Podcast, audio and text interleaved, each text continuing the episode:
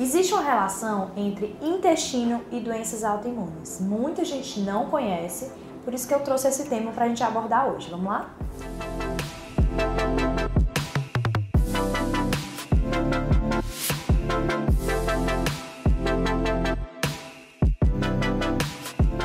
O intestino é do, um dos maiores locais de absorção no nosso corpo. Então, tudo que a gente come passa pelo intestino e o nosso intestino passa pelo processo de absorção dos nutrientes, tá? O que acontece muitas vezes é que lá na parede do nosso intestino a gente tem umas células chamadas de enterócitos, que são as pequenas células do intestino. Elas ficam ali uma ao lado da outra, fazendo uma proteção e fazendo a própria mucosa, barreira do intestino. Em alguns momentos, ou em determinados é, tipos de alimentações, esse intestino começa a sofrer um processo de inflamação. E essa peneira, porque o intestino é como uma peneira, mas com os buraquinhos muito pequenininhos, começa a ter um afastamento, um distanciamento dessas células, né, que são os enterócitos, eles começam a afastar entre si, aumentando o buraquinho da peneira. E nesse processo de inflamação, o corpo começa a reagir porque muitas partículas do que passa ali pelo intestino começam a entrar nesses buraquinhos. E essas partículas não deveriam entrar, mas começam a passar, provocando uma reação do corpo contra essas partículas. Então imagina que o normal não é essas partículas estarem passando de forma exagerada e começa a ter essa, essa abertura maior e as partículas começam a entrar. Nosso corpo começa logo a ativar os mecanismos de defesa. Então existem os policiais do nosso corpo que vão lá combater os bandidos que estão entrando onde não eram para entrar. Isso se chama processo de imunidade. Tá? É quando nosso corpo começa a produzir anticorpos que são os policiais, para defender contra os bandidos, tá? Que são os antígenos. Então, o nosso corpo aumenta essa produção de anticorpos, levando ao aumento da produção também de marcadores de inflamação, os leucócitos, leucotrienos, todos esses marcadores inflamatórios também aumentam para defender o nosso corpo de um processo de invasão de agentes estranhos, tá? Esse processo de imunidade, por ser dentro do nosso corpo através de uma alimentação junto com a nossa mucosa intestinal, a gente considera um processo de autoimunidade. Então o corpo começa a combater essa barreira, essa, essa abertura que está acontecendo lá no nosso intestino, tá? Esse processo de autoimunidade significa que o corpo começa a produzir anticorpos que podem destruir as próprias células do nosso corpo tá? Então, existem alguns tipos de alimentos e algumas proteínas de alguns alimentos que têm até uma similaridade com algumas células do nosso corpo. Então, se o corpo começa a produzir um anticorpo contra aquela proteína que parece muito com a outra proteína do nosso corpo, além de destruir aquela proteína, ele também começa a destruir uma célula do nosso corpo. Isso se chama processo de doença autoimune, que é quando o nosso corpo começa a produzir anticorpos contra ele mesmo, tá? Então, as doenças autoimunes, elas começam a nível intestinal. Nosso intestino é a nossa grande peneira e é através dele que os processos autoimunes acontecem. Por isso que é importante a gente ter muito cuidado com o nosso trato gastrointestinal e não simplesmente colocar dentro dele toxinas, alimentos inflamatórios e ruins, porque tudo isso danifica a nossa parede do intestino, fazendo com que o corpo sofra esse processo inflamatório, tá? E dentro deles é muito comum a gente encontrar pessoas que têm algum tipo de reação alimentar.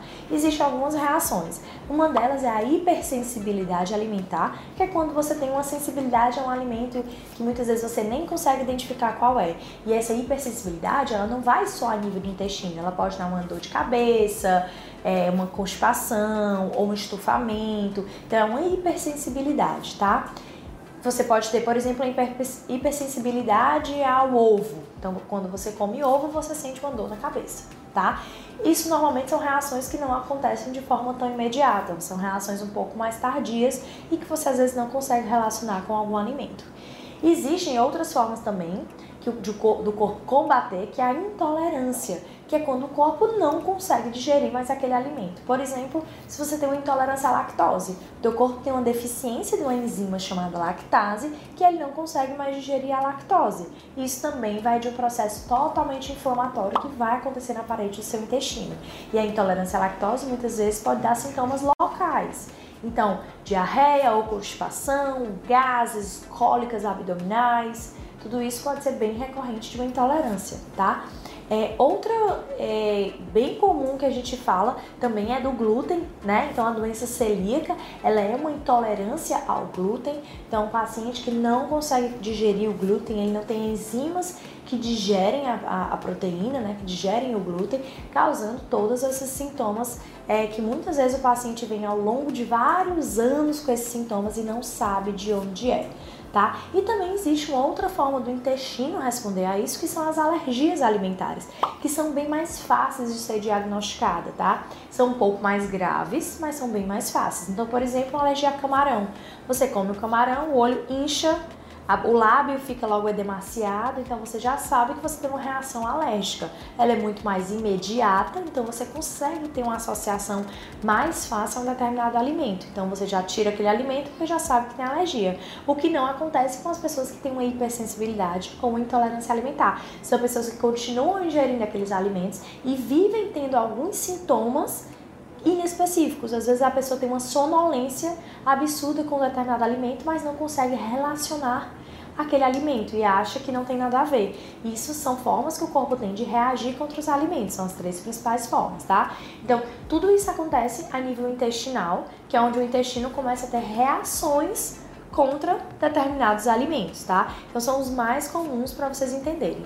E a síndrome da permeabilidade intestinal é um pouco do que a gente falou, que é quando o intestino está mais permeável e começam a entrar partículas estranhas, o que ocasiona diversos sintomas, principalmente as doenças autoimunes, tá? O que é importante quando a gente fala nesse assunto de intestino, de permeabilidade intestinal, de intolerâncias alimentares? A gente basicamente, primeiro, reduzir o consumo de toxinas. A gente encontra toxina em todos os alimentos praticamente. Então, agrotóxicos, a gente encontra os pesticidas, a gente encontra alimentos que vêm com plástico, que vêm embalados no, no plástico, alimentos que vêm com diversos conservantes químicos que fazem bastante mal à nossa saúde, não só do corpo como um todo, mas também só do intestino aos alimentos bastante industrializados, que vêm com aqueles produtos que, que muitas vezes a gente não sabe nem falar o nome que tem lá nos ingredientes, né? Mas que são diversos produtos que vão estar tá lá, conservantes, acidulantes, edulcorantes, corantes, emulsos emulsificantes. Então, tem muitas opções de, de ingredientes que a gente acaba colocando para o nosso corpo que vai intoxicar e vai inflamar ainda mais a parede do nosso intestino, tá? Hábitos como álcool, cigarro, estresse também atrapalham muito o processo e a saúde do nosso trato gastrointestinal. E pensando em tratar esse, esse, esse intestino, tratar esse estômago, porque tudo começa também aqui em cima, a gente precisa ter um bom aporte de enzimas digestivas, aporte de pré-bióticos, probióticos e, óbvio, mudança no estilo de vida. A alimentação precisa ser resgatada para aquela alimentação mais natural, sem tantos produtos industrializados, refrigerantes, biscoitos, achocolatados, todas essas coisas que a gente acaba encontrando e comprando porque são comidas mais fáceis, mas que estão sim ali provocando uma inflamação na parede do nosso intestino e provocando uma possível inflamação que vai gerar uma sensibilidade alimentar, uma intolerância alimentar ou uma doença autoimune, tá? Além de tudo isso, a gente ainda sabe que o nosso intestino é o nosso primeiro cérebro, nem é o segundo. Ele também tem muita produção de neurotransmissor, o que relaciona totalmente a isso. Tem pacientes que com intolerâncias alimentares começam a desenvolver depressão, ansiedade, porque tudo começa ali no intestino, que é onde a gente absorve tudo.